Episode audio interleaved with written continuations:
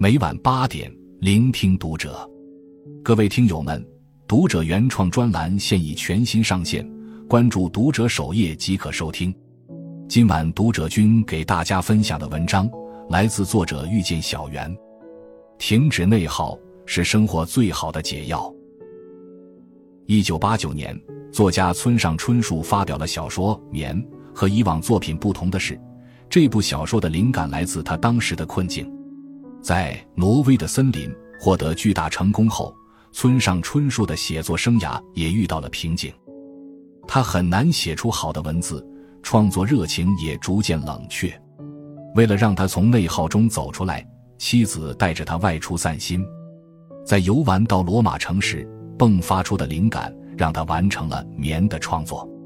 现实中的踌躇投射到作品中，显得更加真实，也让人发出感慨。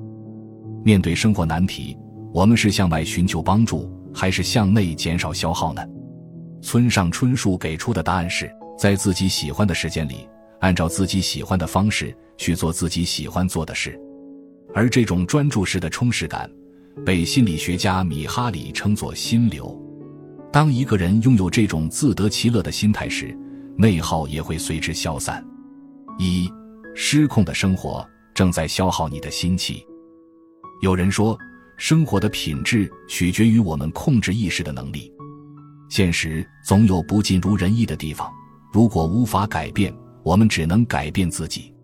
以前总以为努力无果的失望是运气不够好，能力不够强，后来才明白，思虑过度的内耗正在让我们被失控的生活困住。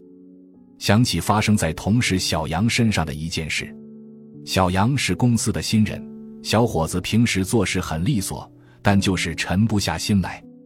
不久前，他的代步车轮胎开始漏气，因为手头紧，他想等发了工资再去处理。在那几天，他每天出门前都会把漏气的轮胎打满气，直接开到公司。到了公司后，他又开始想，轮胎在下班时还有没有气，能不能顺利开回家呢？未知的焦虑。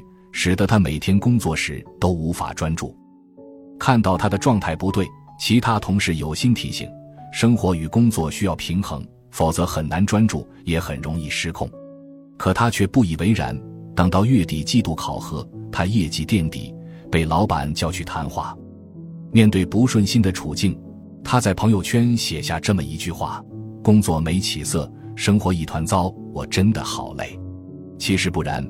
比得意忘形更糟糕的是失意忘形。正如钱钟书所说：“那些花了很久才想明白的事，总是被偶尔的情绪失控全部推翻。”每个人的起点都不一样，但你的生活态度却决定你能走多远。一次采访中，巴菲特分享了一个投资观点。他说，在某些领域，自己坚决不投资，因为不够了解，无法控制。生活也是如此，把精力浪费在不必要的事上，只会让人心生浮躁，消耗我们的注意力。把有限的时间留给最爱的事，才能得到无限的快乐。二，内心专注决定你的人生上限。不知你是否遇到过这样的生活场景：为了解决一个难题，常常会忽略时间的流逝，在全情投入到喜欢的事情中时，会达到忘我的地步。凭借刻意练习的技能，轻松完成一次挑战后，会感到身心愉悦。当我们沉浸在投入的状态中时，心流带来连锁反应，往往会满足我们的期待。《哪吒之魔童降世》这部电影的导演饺子便有过这样的经历。他从小就对漫画感兴趣，即便后来迫于现实报考了医药相关的大学，但他一直没有忘记初心。大学中的饺子常常在课下钻研漫画，在独处的空间里为梦想上色。因为知道自己想要什么，他毕业一年后便回家开始全心制作动画。关起门，打开电脑，就是沉浸式的创作。谁也无法预知居家创作的生活会有怎样的结局。三年半的努力一直无果，直到二零零八年。他的首部作品火爆全网，才让他看到了希望。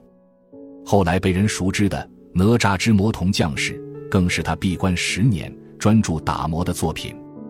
在接受采访时，饺子说道：“天天磨，所以说好东西是没有捷径的。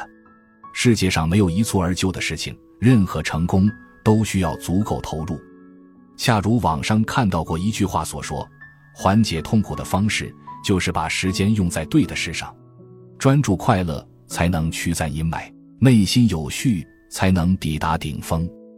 一个人投入的焦点在哪里，上限就在哪里。三，真正的高手都懂得利用心流效应，跨越不可能。这本书的作者史蒂芬·科斯勒在三十岁时不幸感染了莱姆病，这种病不足以致命。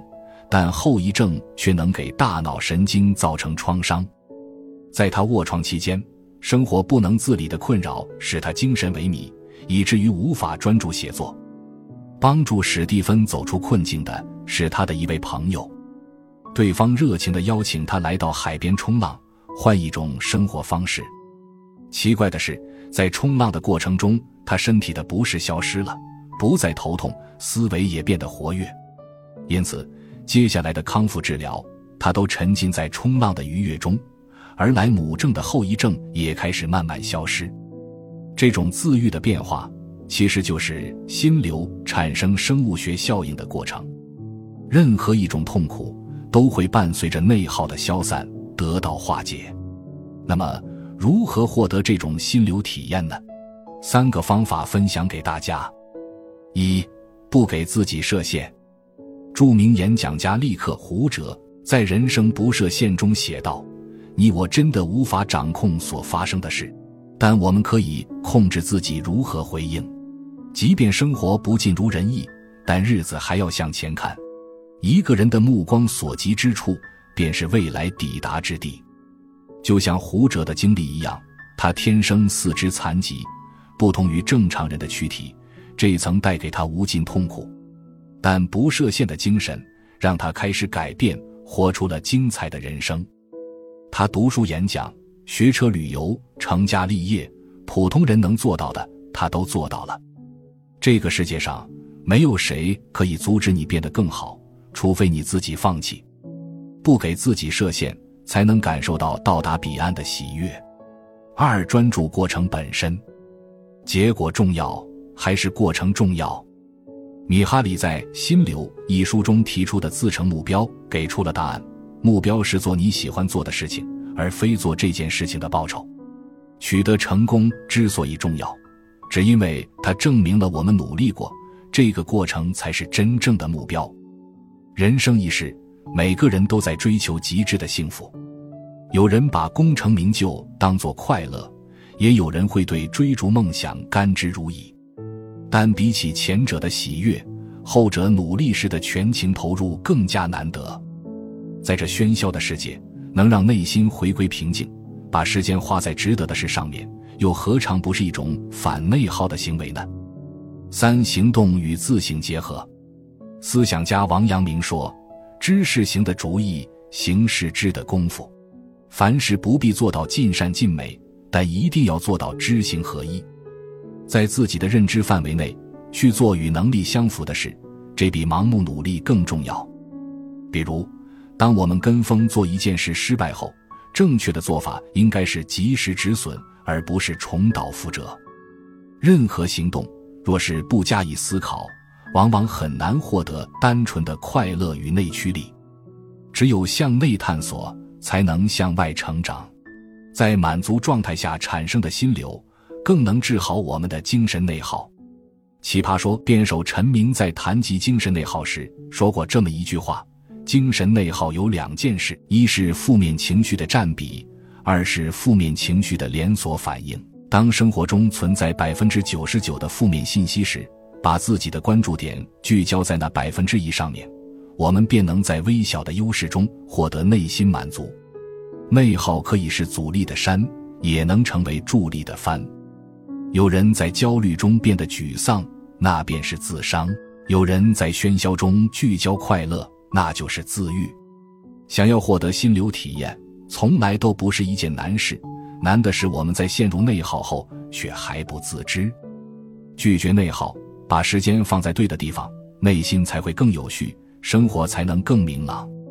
点个再看，愿你在琐碎的生活中寻得内心平静，在平凡的日子里获得自得其乐的幸福。关注读者，感恩遇见。